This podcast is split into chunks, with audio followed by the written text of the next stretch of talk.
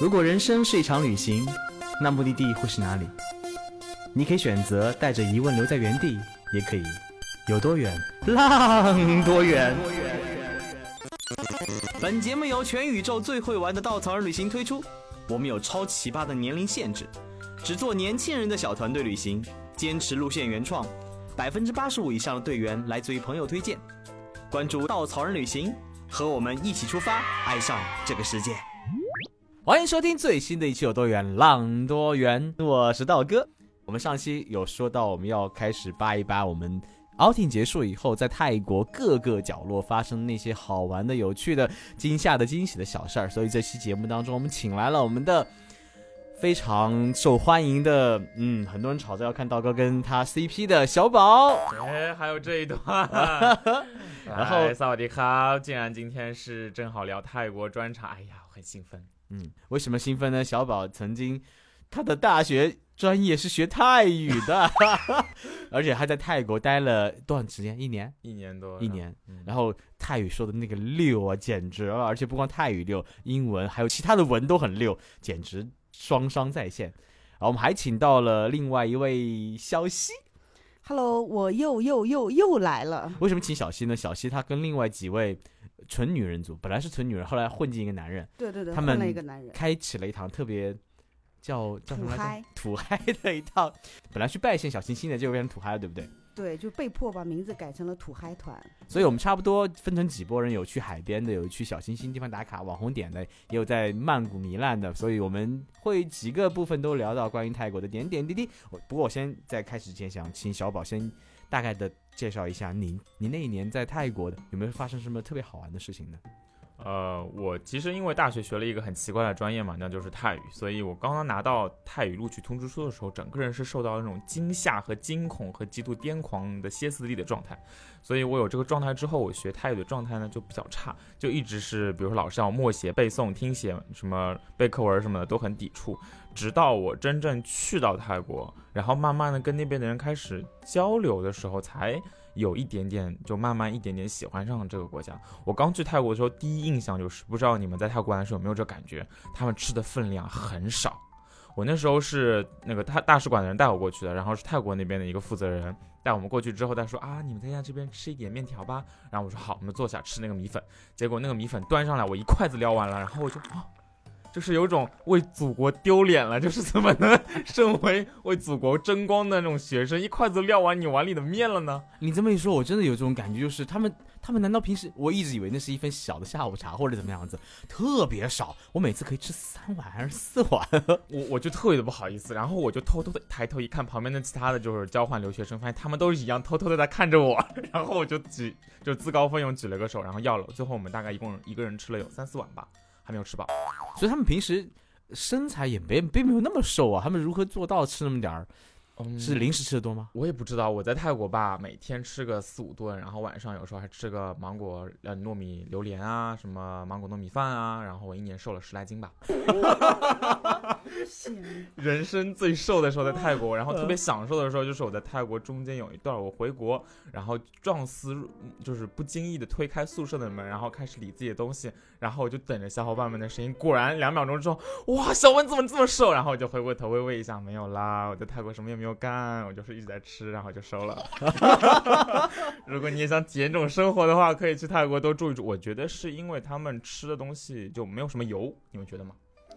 都是汤汤水水我比较喜欢吃什么绿咖喱、黄咖喱、红咖喱，油还蛮多的。啊，那个还是调料为主。对对调料为主。嗯，然后另外一个我比较受不了的是，那时候我是以学生的身份过去的。嗯，然后如果大家有留心的话，会发现它曼谷是一个很热的城市。它最冷的时候呢，晚上二十几度，已经开始街上没有人穿羽绒服了。再不穿的话没有机会了，因为平常呢都是三十五度以上。在这样的天气里面，我们大学要求我们每个人穿的制服是长袖衬衫。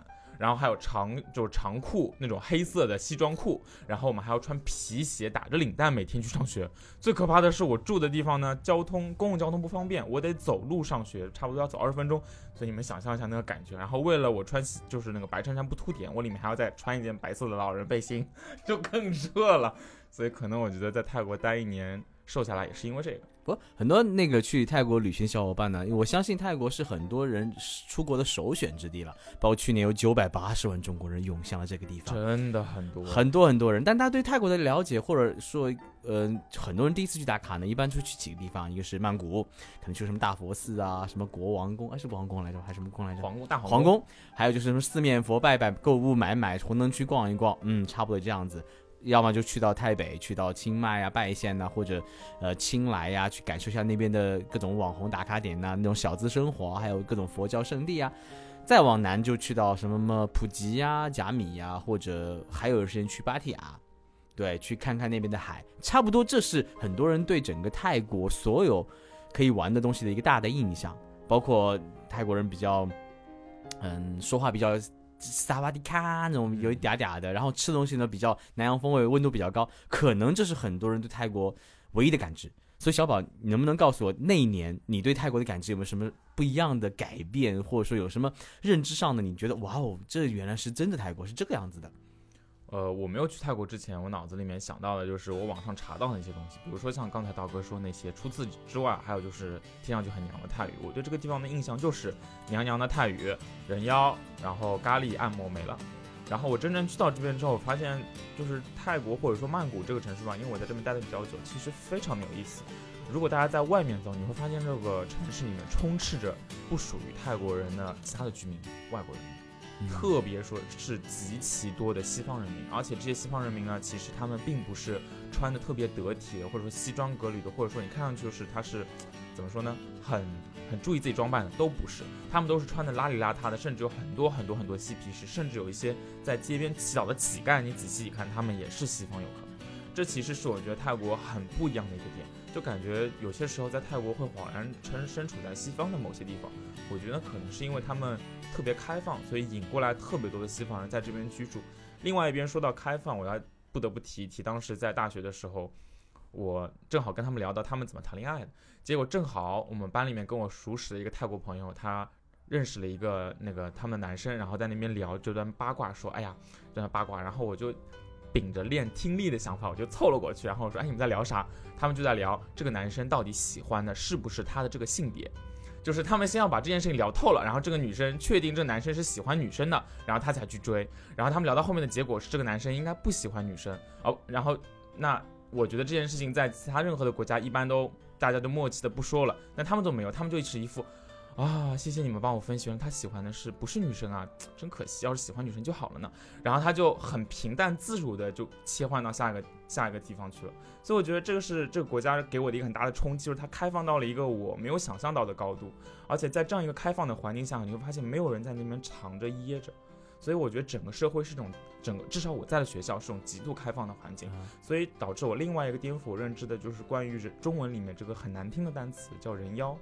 其实，在泰语里面，它就没有这个意思，它只是第三性别者而已。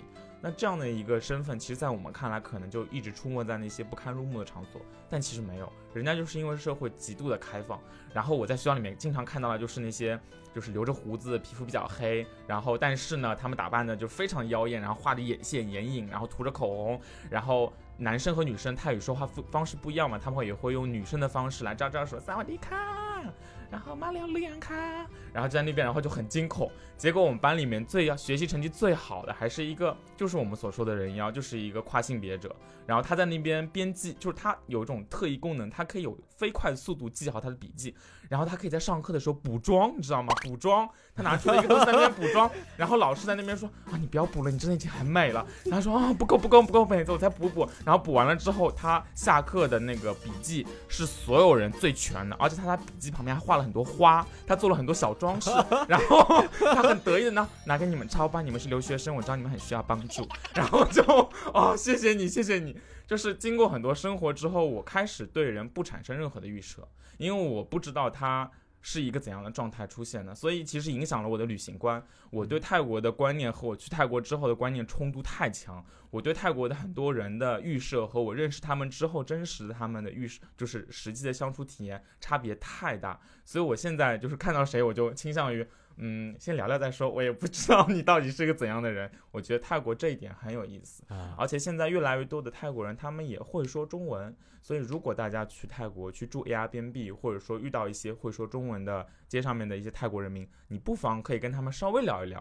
比如说这次我我其实这一次去泰国有个很大的感知，就是我差不多之前五六年前去，我每年都会去泰国，但是我每一年都感觉比上一年这个国家有更多的中国影响。就是我当时二零一二年去泰国的时候，哎，暴露年龄，对不起。去泰国的时候，街上除了唐人街几乎没有中文，然后我在那边对着别人，别人一看我脸就长得不是特别像泰国人，然后我一说出泰语那个口音的时候还不是特别的准，他们就听得出来是他是外国人。然后我再一说我是中国人的时候，所有人的反应，几乎所有人都是哇，你是外国人，你为什么会说泰语呢？我说我也我也不知道为什么我要学，反正我就是会说了。然后就以这个为一个接口，我就可以跟他们聊很久，聊他们的生活，聊他们的细节，聊他们的儿子，甚至聊他们的婚嫁，然后聊他们家里面有没有适合的男男女女要要许配给我。但是我这一次最新的一年，这一年二零一九年我去到泰国，首先是满大街的中文，真的是满大街，而且满大街都是支付宝，对还有微信支付。除此之外，我一个很深的印象，其实我有点受挫，就是我这时候在跟别人去说泰语，哪怕我现在口音再好，但是别人看到我第一口第一眼先张口就是说中文，这点我就很惊，我就很惊讶。他说完中文之后，他中文说的不是很好，我就切换成泰语，他一点都没有惊讶，就直接也跟我切换成泰语，就这么顺下去了。给我的一个感觉是，就他们已经接触到了无数无数无数像我一样的会说泰语的一些外国人。这个作为一个就是怎么说呢，会说泰语的一个外国人，其实以前的我那份小小的特权感或者小小的那种惊喜感就不复存在了。嗯这国家给我的感觉像是充分的被游客给冲刷过很多很多遍了。不过，当我离开了清迈，离开了曼谷，到了一些比较小的地方，比如说一些海岛之外的一些村子里面，我又找到那种感觉。所以有些时候我老听别人说泰国现在都已经去烂了，去烂了。那如果你想找一个不那么去烂的地方，其实你换个村子，你试试看啊，也有这边有很多其他的不同东西。嗯刚刚小宝分享的东东西里面有个很有意思的一点，就是讲的这个国家的，呃，对人的包容。我记得好像这个国家对性别这一个定义有很多很多不同定义，对不对？除了男女以外，还有很多。对他们其实对于就是我们中间就是男和女生中间的这个混沌的状态有非常不同的单词。当时我学的时候就比较惊呆了。在这边如果有会说泰语的听众，不要 diss 我好吗？反正就是有那么一个级别，那叫嘟，就是我们中国人说的娘娘腔。除此之外呢，还有就是比如说我们所说的人妖，它叫 g a t 然后还有很多其他夹杂在这两个中间的级别，就是无数。所以你跟泰国人讲话，如果你会泰语的话，他说一个单词出来，你大概能够感知他说的这个朋友在哪种微妙的状态。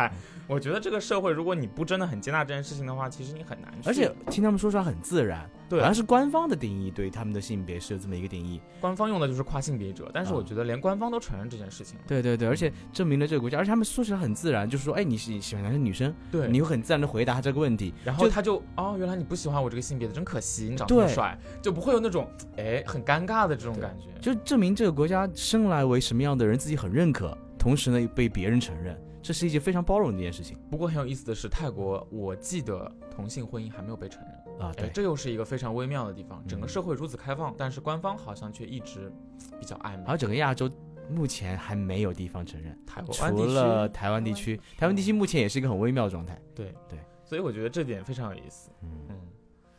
那个强行转话题啊，刚刚说到补妆这件事情，嗯，所以小溪你们好像你们有一天的行程就是在意在化妆，对不对？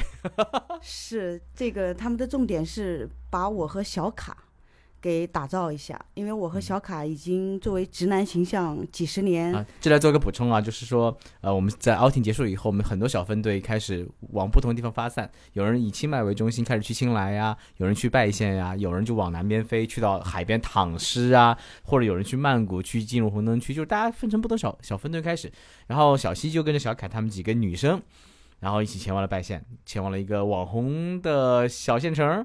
当然，我听说你们前两天去的时候还很斗争，心里不太想去，觉得哇，替这个过程 我要先黑一下小卡。对，当时雅果和花花不太想去，因为太累了，而且关键是甩了一张图出来，说是有七百六十二个弯，嗯。所以这个弯把大家都吓到了。然后小卡就去了花花和雅果的房间，跟他们夜聊到大概凌晨。先是跟花花讲了无数的黄色笑话，以此来勾引他。对，然后又威胁雅果，因为我们之前去清迈的一家大象保护中心，啊、就是发现这个雅果和其中一头大象莎莎，觉得它它们俩长得有点像，所以小卡就威胁雅果说，如果你继续待在这个清迈的话，你喝清迈的水，你后面会和这头大象越来越像，所以你只能去拜县。什么鬼？对，这就是他惯用的招数嘛。嗯然后他又和花花约好了，说第二天早晨七点半他会出现在健身房，只要他出现在健身房，花花就跟我们一起去。啊，结果你们知道的，小卡是不可能爬起来的。我们其中有一个好事的这个很八卦的同事，真的是在七点半跑去健身房，拍了一张空无一人的健身房的照片发到群里面。然后小卡被迫无奈，八点钟的时候出现在健身房，给花花发了一段很长很长的语音，就充满了那种么么么么么么哒，全是这种卖萌的语音。他怂恿他去的原因，就是因为小卡订了一个不能退钱的 别墅，对吧？对，订了一个大 house，然后又订了车，就是这个成本都掏出去了嘛。啊对，小卡啪啪啪算盘一算之后说不行不行，我一定要把他们俩说动。作为一只金牛的我，很简单呀，你不去，钱付了就行。我一个人享受大 house，享受车多好。但是就是这个组合本身就很很很神奇啊。小卡其实是最后算进来的，但最后是他一手操办的。前面每一个人做产品的人没办法，对对对，我们每一个人都躺在那儿，就问他小卡行程怎么样了，车子订好了吗？所以小卡就就把我们这一帮奇奇怪怪的人，最后就带上了去拜县的车。换做我才不废话呢，直接上不上车，架着你上去。然后去拜县，就是给我的直观感受就是白天滤镜重灾区，晚上夜市小清新。滤镜重灾区就是说你们不怎么出门，天每天就是开始化妆、拍照、呃，修图、发朋友圈，是不是？那天被你们刷刷刷屏了，一模一样的照片，一模一样的美感，包括小溪，他自己号称自己是一个直男风，小卡也是这样子的。那天是天哪，穿着那种露出沟的衣服，哇，我没有我没有我穿了一嗯个南洋女富商的那个。关键是花花把小卡的照。片私信了我，然后我整个人在喝水，砰一下全喷了出来。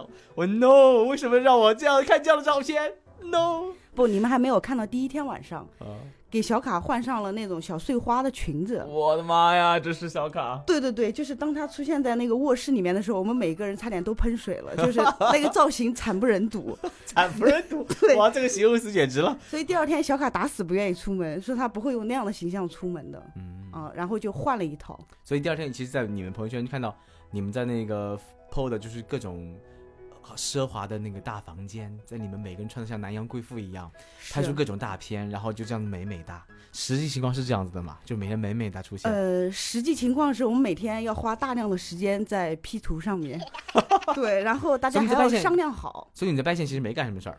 对，就是花了很长时间在 P 图，因因为就是发朋友圈，你发朋友圈不能我发一个就是大家没 P 过的，然后一下不就是 暴露了吗？作为一家旅行公司的一些产品人和领队管理者们，为什么你们就玩的那么没有深度？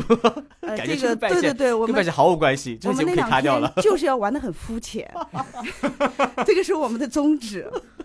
就平时工作的太深入是吗？是因为我们当时第一天到那儿的时候，就看到那个大 house 的时候，大家就傻了。就那一天晚上，我们的笑点特别低。就你们的 house 到底长什么样子？就奢华成什么程度？哦，我有看朋友圈，真的很很超级大 house，应该好几百平，好多个卧室，每房顶还有游泳池。房顶游啊，泳不对不是房顶，就是在二楼。二楼楼，一楼是一个大酒吧。对。然后二楼是有几个卧室加一个私人的游泳池，然后外面是无边的，全是草原，呃，远处是山。就你坐在那个地方，你会幻想自己在那儿的生活。而且他们人均一晚才两百五十人民币。是的，是的，是的，这是关键。我听了以后后，no，我有点心疼自己的海边花的钱。对，就第一天晚上随便呃服务员上什么菜，然后我们讲什么话，所有人都呵呵呵呵呵呵的傻笑，就我们都一副大家都没有见过世面的样子。就那天晚上都充斥着这样的傻笑声，然后都很满足。砸晕了，我觉得。是是是，就是感觉天上掉下来一个，就只就两百多人民币。哎，怎么说我们接到五百强了好吗？你是接的五百强的一些一些员工们，怎么说也见过世面了好吗？对我们也在相互的问，大家也是见过世面的人，但是那天晚上所有人的表现，就服务员最后看我们都看傻了你。们一定是那个开上了高原缺氧了。呃，估计可能是。然后也是因为第二天那个行程，就是你们也懂得，他白天那个滤镜重灾区，就白天真的没什么好玩的。那应该是拜县应该很多很多很多小网红的那种打卡点，是不是去了以后发现 跟你们想象完全不一样？是就是嗯，不是号称亚洲小瑞士吗？对对，实际行程就每个人都有想去的点，然后我们就跟我们的司机师傅商量，大家都去。然后到了那儿，经常出现的是，我们跟司机师傅说：“大哥，车不用停了，直接往前开。”已经到了这种程度，嗯，就是有一个号称黄色的倒立小屋，大概就跟我们街边的公共厕所差不多大，哦，还没有那个大，就是倒过来的一间小屋。嗯，然后粉色的酒店就是把我们路边随便一家酒店刷成了粉色。那我可以理解为我们可以给听众朋友们拔草了吗？是是是是，白天是这样子，包括所谓的呃大树秋千，就是在一个很高的树上吊了一个秋千，然后你怎么拍也拍不出它的那种美感来。对你，你还担心一荡秋千把你自己给甩出去了。然后草莓庄园就是在门口立了几个草莓的塑像。对我们经过那儿的时候，大家都很无可奈何，但是又觉得花了一天的行程我听说还有一座什么什么二战桥，什么什么很古老啊，这个是小卡一定要去的。对，结果去了以后发现为什么不去上海的外百度桥？为什么不去外百度？我们就问自己说，我们跑了一万一千五百个弯，然后为什么要在这儿来看这个二战桥？我很欣慰。还好没有去过拜县。啊不不不，这是白天的印哎，象。晚上呢？然后就是到了晚上的时候，那一瞬间其实是改观了，嗯就是它的夜市，就有刚才小宝有说的，就那个夜市里面的老外特别 local，多，呃，老外很多，很多很多，然后大家就很随意的坐在路边聊天像。个小的联小小的联合国感觉。对对对，然后各种造型，嬉皮士居多，嗯就大家好像很随意，就坐在路边聊天。然后我们进去，大概夜市逛了有四到五个小时，因为还去吃了很多的呃各种美食。嗯回来的时候发现那一波人竟然还坐在路边聊，嗯，就他们就会有一种相见恨晚的感觉，反正就随便什么都聊。其实我有点懂了，这地方好不好玩不重要，景点有没有名不重要，它就是一个大口口相传，你在这里找到你志同道合的朋友，能聊聊喝着酒聊着天，可能穷穷玩有穷玩的玩法，可能很多呃老外，尤其很多年轻人，他会在大学毕业以后做 gap year，然后泰国又是一个非常适合。穷玩的地方，因为没有钱的老外，他们可能没有经济收入，在这里住一个几十块钱的那种那种通铺，然后晚上喝一瓶酒，聊聊天，足不出户，感受世间百态，听遍人间故事。对，就是在那儿你会遇到嗯各种各样的生活，各种各样的人，可能背后有各种各样的故事。嗯但是就像小宝说的，在那儿每一个人都很平常，都融进那个地方，没有人会显得很突出嗯，啊，所以那种状态会让大家会觉得很舒服。我觉得这个地方就像一个敞开的酒吧一样对，啊。嗯，很像。整个泰国北部，我一直一直有人来问我说：“小宝，你觉得清迈好玩吗？”我就，嗯、你要说它具体有什么景点和活动吧，对吧？来自我大我中华，看那些瀑布真没什么好看的。对，对对然后你要看那些山，他们泰国人很喜欢爬山看雾。你要说中国来的，你没看过什么山雾吗？你也可能看过很多了，所以可能真不一定有那么吸引你。但是我觉得就这个地方那种舒适感，比如就就是整个氛围是非常非常的让人觉得放松的。哎，尤其傍晚时候在老城走一走，你可能旁边有出租车过去，下来几个老外，然后跟你人群往前一冲，酒吧里坐下开始喝酒，那种看着外面人来人往的感觉，尤其是过去一个，你肯定不是泰国人，肯定不是泰国人，就各个国家人都在那边走来走去。就这个城市虽然是很古朴的，有着非常多佛教佛庙的这么一个很传统的台北城市，但是你看到里面的人都是全球各地的人在这里，对，而且一点违和感都没有，是这种感觉很奇妙，哎，真真的很有意思。其实这么想，是的，就是而且泰在中国是没有这样的城市的。而且泰国人在里面生活，你不会觉得泰国人和外国人是两个世界，他们其实是有相融的。嗯，而且泰国人本身也是各种融融对，各种那个混血的，是对，就那天晚上我们走在街上，然后就会有人过来说：“哎，我喜欢你那个衣服上的文字。”就很随意的会各种打招呼，然后就是街上会各处都传来音乐声，就是你会觉得特别特别放松。我是一个就连带队我都不喝酒的人，因为我酒量特别特别差。但那天晚上我就不自觉的就要了一瓶那个啤酒，然后一瓶下去之后我就醉了，对 他们就把我 抬回了酒店，抬回了酒店。对，就就扶着嘛。嗯，就是那种氛围会让你很放松，真的很放松，你愿意醉倒在那儿，你觉得很安心。嗯啊，哎，所以小宝，你是跟他们在清迈留了几天？对我们那几天呢，其实就是发傻，其实就是整个人在那边就是发呆。但是我在这边要强烈的推荐一下大家，你们可以关注一下泰国的两个节日，一个叫做水灯节，一个叫做泼水节。这两个节日在清迈都有非常盛大的活动。首先说说那个水灯节吧，水灯节在就是一般的情况下，就是把各种花瓣做成的一个灯。点亮放到水里面去，然后祈个福，听上去是一个很文艺的一个节日。但是在清迈这样一个山城，它水其实不多，而且它护城河呢水又看上去不是特别的符合那种美好的景象，所以其实清迈它把水灯节。换了一下，换成了天灯节。它就是所有的灯呢，其实像孔明灯一样。然后在每一年的天灯节，它都会举办那种几千人的活动，所有人拿着那个天灯，然后喊着三二一，一起往上放的时候，那一刻仪式感非常的强。当然了，这背后其实我是有点担心，就是这个火本身了。但是毕竟是当地的一部分，如果你想体验那种很震撼的，画一下所有的。就是灯天灯一起往上冉冉升起的那种感觉，就是整个人置身在银河之中的那种体验，我还是很推荐大家去一下天灯节的。然后天灯节呢，一般都是在每年十一月份左右，日期是不定的，因为它有泰国当地的农历，大家可以去谷歌或者说百度去查。另外一个节日叫做泼水节，哇，泼水节可就精彩了。作作为一个没有什么水的清迈，然后泼水节的时候呢，所有的活动都是围绕着古城旁边那条护城河。然后我们去的时候，清迈当地的那个管就是管制还不是很严。然后我和我的小伙伴们，就是一开始我们准备从中国淘宝买那种威力很大的水枪，然后我们最搞笑是有一个朋友。他买了那种打农药的机器，然后他把那个打农药的机器背在背后，然后拿了一个这个棒子，然后在旁边按。然后第一天我们准备出去试水的时候，他背上这个水箱，然后拿出这个打农药的杆子，所有跟我们想对射的那些外国人或者说当地人，全都一看，哇，这个什么东西好厉害！然后但是我们这个毕竟里面装的水，你知道吗？而且我们力量不够，水压不够，然后就是一压就涓涓细流，然后我们就被所有人打了一个。落荒而逃，但是第二天我们改过自新，重新做人。我们专门去租辆皮卡车，然后我们去旁边的大大卖场里面买了一个巨大的桶，然后我们在桶里面灌满了各种各样的水，就是因为我们的水源不不齐，比如说这家有水龙头，那家有水龙头，我们就各种倒。而且我们在旁边路边看到了有卖冰块。我们就买了一个巨大的冰块放在我们水桶里面，然后我们所有人拿了那种新买的那个小水摇，就坐在皮卡车的后面那个箱子里边，然后拿了一个大的防水音箱放在车顶，然后我们就把这个战车开出去。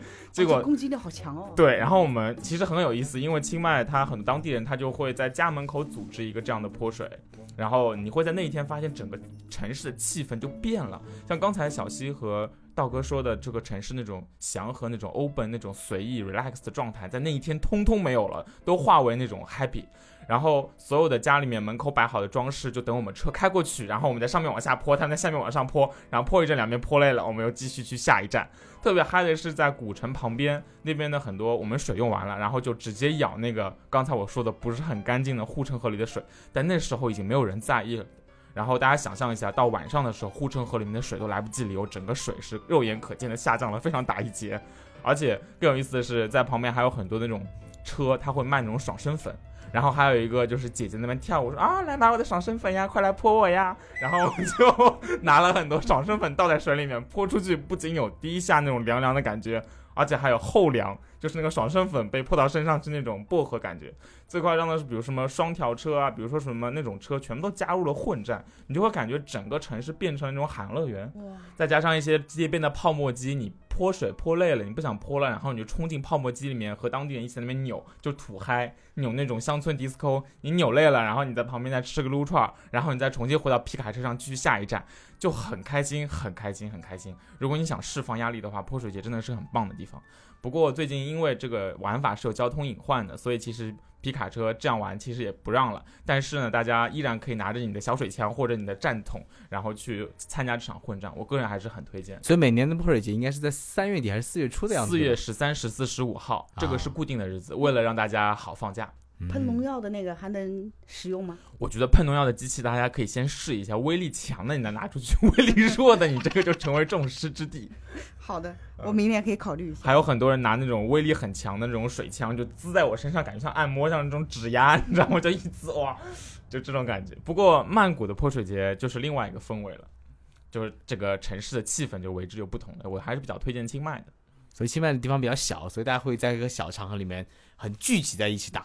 对，而且它本身的氛围是那种 relax 那种平和，所以它过渡到欢乐呢，你会觉得它过渡的比较的平和，就是到那种比较狂，就是欢乐的那种感觉。但是在曼谷这个地方，纸醉金迷的，它就过渡到另外一个比较嗯声色犬马的欢乐上面去了。懂，就已经不再是关注于水这件事儿，而而是湿掉这件事情。对，失掉这件事情本身。哇哦，我们好懂啊，真的是啊！说到诗，我们继续往南走，就到了南部的海岸。其实曼泰国应该有着全世界最有名的海滩度假胜地，而且关键是价格不贵。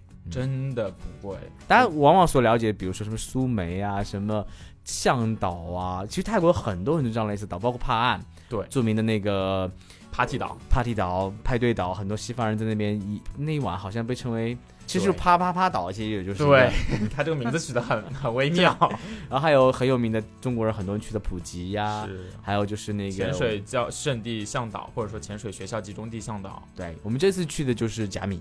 对，那甲米跟普吉隔得不远呢，好像就是对，面，然后他们中间隔着大小长岛，然后包括皮皮岛也是，很多人会去皮皮岛。其实皮皮岛到普吉和到甲米的距离差不多是的，所以小宝这次结束以后是跟朋友一起飞到了甲米。对，而且前面说到了价格便宜，我这次从清迈飞到甲米的机票应该就只有三四百块，而且为什么我花了？八百多？而且这还是买买贵了的颜值感觉，嗯，长得好看的人一般都会获得便宜的机票。难过，我买的时候花了八百多，娘娘。而且甲米这个地方很微妙的在于，大家都知道普吉，都知道皮皮岛，就这种离甲米很近的地方，大家都知道，结果没有什么人去甲米，所以反而甲米变成了一个中国人的空缺。然后这个地方又变成了，就是很多其他西方的自由行的那种年轻人们玩特别嗨的地方，其中就有一个我自己还没有尝试过的叫攀岩，据说那边有很多喀斯特地貌。这次道哥你是不是尝试了一下？对，而且那边我听说是整个全世界攀岩那个户外攀岩圣地，就是自然攀的圣地。然后后来查了一查，因为道哥是对那种小山坡完全无抵抗力的，桂林我就特别喜欢那种小山坡，然后我更喜欢那种在海中突然冒出一个小山来的感觉。所以到了到了甲米，整个人就嗨爆了，哇哦！眼前放眼望去全是我爱的地方。然后到了当地就知道，因为它是喀斯特地貌，所以整整个喀斯特地方的岩石呢是很适合攀岩的，它有很多小缝啊、小沟啊是可以让你上去的。所以我在那边就参加了一个小 tour 去攀各种岩道。它在那个嗯、南边有个叫做什么什么海滩的，莱利海滩呃莱利海滩对，莱利海滩你过去要乘小船过去，小船过去以后那边就有岩壁，有各种的岩道，所以很自然岩道，自然岩道。然后自然岩道本身有中高档，各种档次都有，你随便可以挑战挑战一个，即使你不同公司、不同 tour、不同的公司做得到，它都会互相分享。所以只要你有精力爬，那次我只爬了三根，我整个人不行了。我的朋友们爬了一根就不行了，你们本来这个 tour 是想玩多久的？三个小时，结果你们玩了，嗯，一个多小时就走了。我们就问你去哪里可以休息，你们真是腐败之旅。但是真的很美，尤其是自然岩道，你爬上去以后，安达曼海那种透蓝的颜色，包括在阳光下不同色彩的差异，你在你在岩顶上，就算你上不去，还帮你拉上去一点，你总归是高于地面的。哇，我看一看海面在你面前慢慢升起，哦远处是呃度假村和那些喀斯特地貌的山石插在水里面，非常壮观，很漂亮。视觉上的享受。对对对对对，然后我这次其实还贾米就只去了那个红树林里面简单滑了滑，然后觉得自己也很羸弱，就滑了滑也累了，所以又迅速去了旁边的兰塔岛度假。然后我住了一个我觉得我住的还挺好的地方，但结果我听上去比小西的差远了，而且我花了小西四倍的价格。我我想说的是，就是所有听众听完会质疑我们是一家旅行公司吗？每一个人怎么体力都这么差？没有没有，我觉得状态是什么样子？我今天刚看了篇文章，很有意思，说的是工作的人越有越高效的时候越不累嗯，越想上上班，呃，偷偷聊聊天呐、查查那个互联网信息啊，那个干嘛干嘛的越累，因为你人人不专注，反而不会。工作的时候，大家都，尤其工作在旅行当中，你你你心态是旅行的时候，你很高效，一直连轴转，行程很满的时候，你反而没那么累。当突然间开始躺下来望着海滩发呆的时候，怎么那么累啊？怎么按摩都那么累啊？就走去按摩的那种店里面都要要了我的命了，感觉。嗯然后在兰塔岛旁边，我去了另外一个很小的自然保护区，叫做洛克岛。哇，我是算是又潜过水，然后又去过很多海岛的人，但是洛克岛这边的海水之清澈，然后它的沙滩那个沙的细腻程度，真的是让我很惊叹。我在网上看到有别人说这叫面粉沙，我之前还觉得有点夸张，这踏上去之后会觉得差不多，确实就很细很细，而且最关键是它白，所以阳光一照，然后有层层叠叠的白沙滩，再有一点点的海水扑上来那种淡蓝、浅蓝，然后再逐渐过渡到深蓝的感觉，哇，真是太美好！如果大家有空的话，确实可以尝试一下。虽然这样子的自然保护区只能够白天去，晚上是不允许有游人在上面过夜的，所以白天的人势必会比较集中比较多。但我依然觉得大家值得一去。嗯，种草了，种草。嗯，是的，是的哎，的。甲米真的很不错，而且有着各种档次不同的酒店，比如说我们住的第一晚住的是 Holiday Inn Express，人均两百多两百人民币，两百人民币能住这个吗？对啊对啊，条件还很很不错。我们住了以后感觉哇哦，真的真的还还不错，而且早饭也含的，而且健身房、游泳池都一应俱全。旁边就是它的 resort，贵一倍。我们看看房间也就大一点点，嗯，挺开心的两。百人民币在上海能住啥呀？呃，人均两百，我说人均两百，在上海也住不了是吧？七天，全季全季，差不多。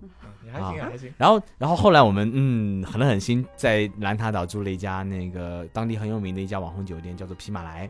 嗯那家酒店我上网查了查，哇哦，各种什么 house 都是什么七千、五千、六千，好不容易在代理上看到有标准房两千多，我们就下手了，啊心里还有点疼呢，就去了又发现绝对值，真的是当地最有名的一家酒店。我们当时一下那个快艇，别人问我们要出租车吗，我们不用。他说你去哪个酒店？说匹马来，所有人嗯露出了很奇怪的迷之微笑。后来我们才知道，这家酒店只要你预定了，都是全程交通是完全免费的，无论送机场也好，送任何地方也好，只要甲米范围之内，都是完全接送免费。而且服务到什么程度哦？这家酒店是我体验过服务最贴心的。我们那天是五点多的飞机，我就跟他说我们要到机场，大概什么时候合适？他说两点钟。我说那怎么办？十二点要退房嘛？他说你没关系，你把行李放在门口，你去做想做的事儿，两点钟到码头就可以了。好，我们到了以后，忘记跟前台说我们的行李是哪个房间，是到船上。他们看了我们一眼，就把行李拿走了。结果我们就下去吃饭，吃饭在海边坐了很久，坐一点十四五。我打电话给前台，我说不好意思，我们要坐坐船了，麻烦我刚刚放了几个箱子，我是什么样的中国人，巴拉巴拉说了一堆。他说了一句：“你箱子在船上等你了。”他怎么知道我是哪个房间？我什么时候走？我当时没有反应过来。后来我说：“好好好，那我去码头。”我以为码头很近嘛，我刚从餐厅出来，一辆那个电瓶车在等我们。我当时说，我我当时想，我说这电瓶车一直这里有吗？他说不是的，来接你们的。我当时想，他如何知道我们在这里？后来我在想，我用电话打过，他应该知道我在餐厅。嗯，接好去以后，然后正好有当地的那个管家正好在迎接我们，让我们确定确认行李数。上去以后，先是很爽很凉爽的抹布，然后送上了饮料。我们整个船上很好一张船，坐了八个游客，八个游客那个船呢，它是绕着兰塔岛玩了一圈儿，还停下来让我们各种拍照，就像游览一样。到码头以后开始换车，那车呢是非常好的厢式车，而且我当时以为八个人，因为那车很大，我们以为八个人坐一辆，后来硬是把我们八个人四个人四个人分了两辆车，因为我们是互相不认识的，嗯，他就分了两辆车，而且我们去的地方都是机场。哇，那个服务，直到我们 check in 的时候，还有一直有管家来问你，哎，你是几点的航班？你需要帮忙？然后直到你进了安检处，一切服务才结束。我的天呐！当时觉得有没有收你什么广告费啊，道哥我？当时觉得哇，真的很好，而且它风景非常好。它它是分山上区跟海边区两个区域，两个区域都有泳池，都有餐厅，而且风景非常漂亮。我听说也是在在国内也很有名的，小红书上有很多很多在这酒店拍的各种的宣传照。那我订之前我是不知道的，我只是在搜价格的时候从最高到低搜了一下，哎，这酒店看着不错嘛。我感受到了浮夸了一下阶级的差距。刚才小七说他们的房间人均两百多，我这边就比他已经贵了很多了，然后道哥的又在比我贵很多。但是我们也就人均一千块，也就住了一晚，而且还了来回接机。你看这个“就”字，对，阶级的标榜。而且最有意思的是，那天晚上那个我们住的是一个标准房嘛，但是他标准房不够了，就给我们升了一个海边别墅。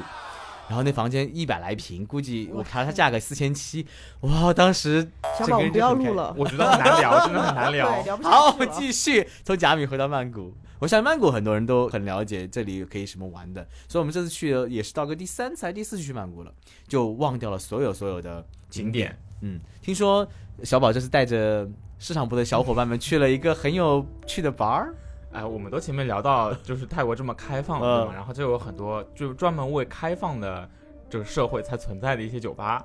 然后我们就本着猎奇的心理，然后我们精心挑选了一下。我还问了一下我的确认是猎奇吗？国，哎因为，这个我要我要我要八卦一下，当时他们几个市场部小伙伴特别想去那边的某种 bar，就开始问小宝，就列了个非常清晰的 list，每个酒吧有什么样的特色，漏不漏，怎么漏法，双人还是单人还是多人，非常清楚。我的天哪！花了一年时间搜集的吗？我要正正清正一下自己，我是一个很纯洁的人，我的外号叫纯情小宝，所以大家就是我他们我要向我很正式的提出这个需求的时候，我是很正式的询问了我很多泰国朋友搜集过来这个信息，你看我多专业。然后关键是他他他们还把这截屏发给了我，你说说，哎，你看你的小宝啊，怎么怎么那么了解？我我眼前一亮，天哪，太棒了，简直！后来玩的怎么样？嗯，他们提这个需求，然后我列给他们很多清单，有从口味轻到重的。结果呢，他们就嗯啊的说，哎呀，这个口味重的，嗯嗯，其实我们什么都可以啦，小宝。然后我看他扭扭捏捏的样子，我觉得我感觉口味重的可能不适合他们，然后我就挑了一个口味轻的。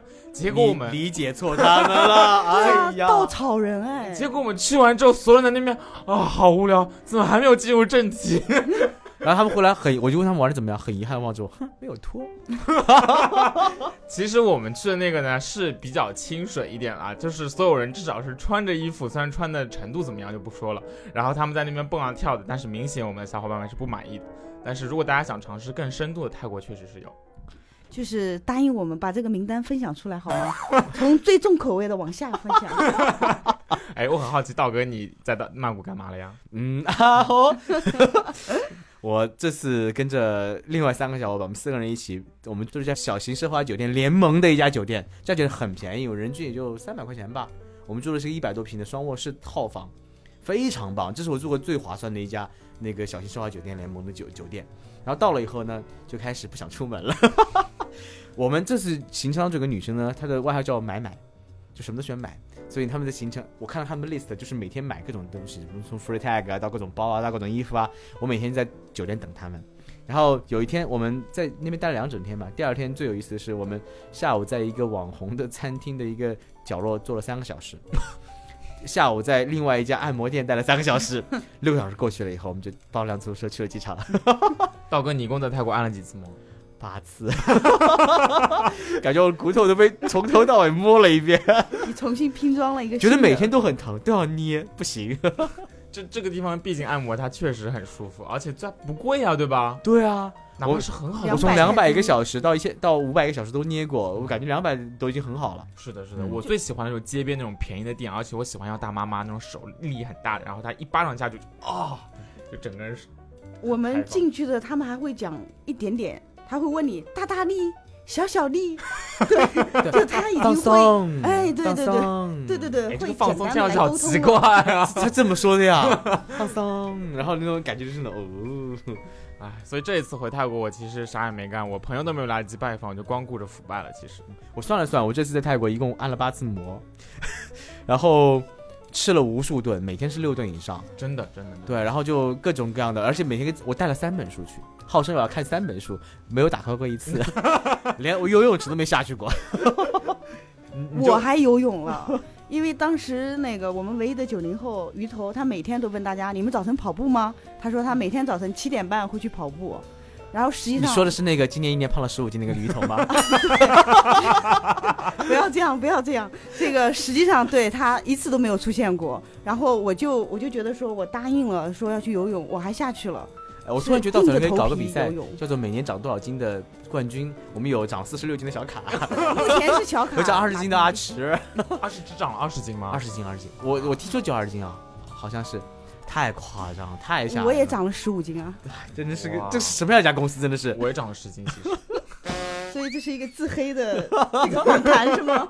我觉得我们公司真的有毒，而且我们公司真的是吃不饱公司。我觉得在哪里都是有种啊什么自助餐快结束的那种恐慌情绪。火锅从来没有熟过，真的是，啊那个水都没有沸过。而且我们集体去点餐，就是上一盘清一盘，我觉得那个对我们那天在那个大 house 里面，就是吃到服务员都发呆，就点了很多菜。关键是到场的人都是各种什么外企啊，各种好公司过来的人，都是见过世面的。五星酒店住了那么多，见该去的地方去了那么多，为什么每次大家在一起的时候依然那么那么的？最后为了炒面要吃完了而感到很难受。好了，我们这期自黑节目到此为止。然后其实我们也帮大家有讲泰国各种各样好玩的东西啊，包括你想去。呃 relax，你想放松，可以去太北那种小清新地方选择，你可以去泰泰南甲米是一个很不错的地方，呃，价位从低到高都有很多好的酒店可以供你选择。然后曼谷呢又是一个非常适合血拼的，而且这次去曼谷发现很多新的商场。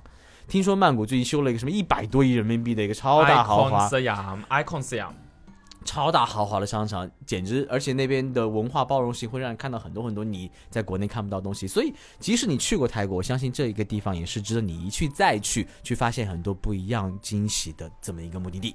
好了，我们再次感谢小宝跟小溪的分享，我们下期节目再见，好，萨瓦迪卡，萨瓦迪卡，拜拜。拜拜拜。